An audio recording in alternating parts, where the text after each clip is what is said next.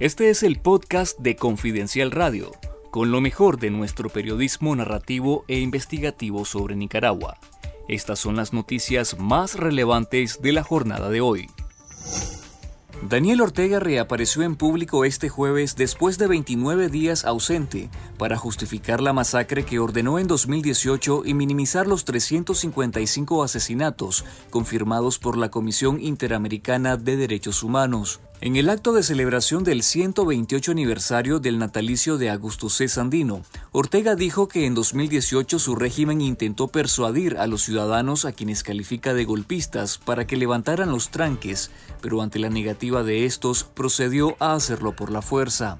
Queríamos evitar el costo de tener que desalojarlo y nos presentaron aquel famoso documento firmado por todos ellos donde nos decían que había que desmantelar el Estado. Una locura completa, una aberración, una aberración. Y ya cuando llegó ese mensaje dijimos, esta gente está loca.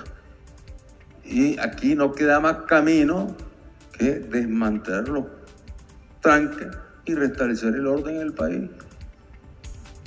Y fuimos y lo hicimos. Con la partida del embajador estadounidense Kevin Sullivan este viernes, las relaciones diplomáticas entre Nicaragua y Estados Unidos quedarán en su punto más bajo en 34 años. La sede diplomática estadounidense quedará a cargo del nuevo encargado de negocios Kevin O'Reilly, luego que la dictadura retiró el beneplácito a Hugo Rodríguez, quien había sido nombrado como nuevo embajador, pero fue acusado por el régimen de dar declaraciones injerencistas durante una comparecencia ante el Senado de Estados Unidos. La última vez que Nicaragua se quedó sin embajador estadounidense fue en 1988, cuando la dictadura sandinista, también liderada por Daniel Ortega, expulsó al embajador Richard Melton y a otros diplomáticos de menor rango. El régimen sandinista nombró a Michael Campbell Hooker como el nuevo embajador de Nicaragua ante China, siendo el tercer representante designado ante la potencia asiática desde que ambos países restablecieron relaciones diplomáticas en diciembre de 2021. El diplomático sustituye a Ian Coronel, hermano de la ministra de Gobernación Amelia Coronel, y de Rodrigo Coronel, quien también fue despojado del cargo de embajador en cinco países. Campbell Hooker es hijo del embajador de Nicaragua ante Estados Unidos Francisco Campbell. En la misma sede diplomática, su mamá Miriam Hooker es cónsul y su hermana Mabel Campbell es la agregada de prensa y cultura. Los regímenes de Bielorrusia y Nicaragua firmaron este viernes un acuerdo sobre la concesión de créditos a la exportación durante la visita a la antigua República Soviética del canciller nicaragüense Denis Moncada.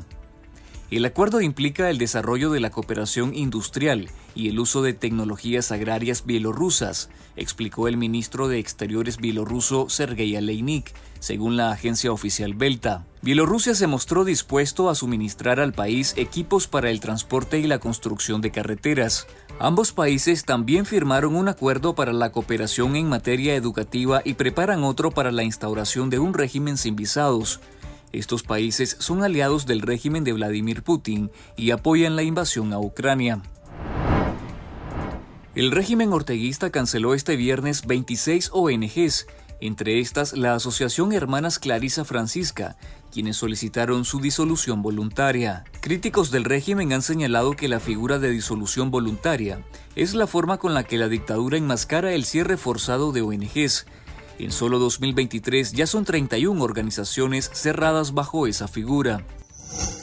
Si usted desea saber sobre lo que hay más allá de las noticias de Nicaragua, les invitamos a conectarse a confidencial.digital y suscribirte al canal de YouTube Confidencial Nica para estar conectados con la verdad.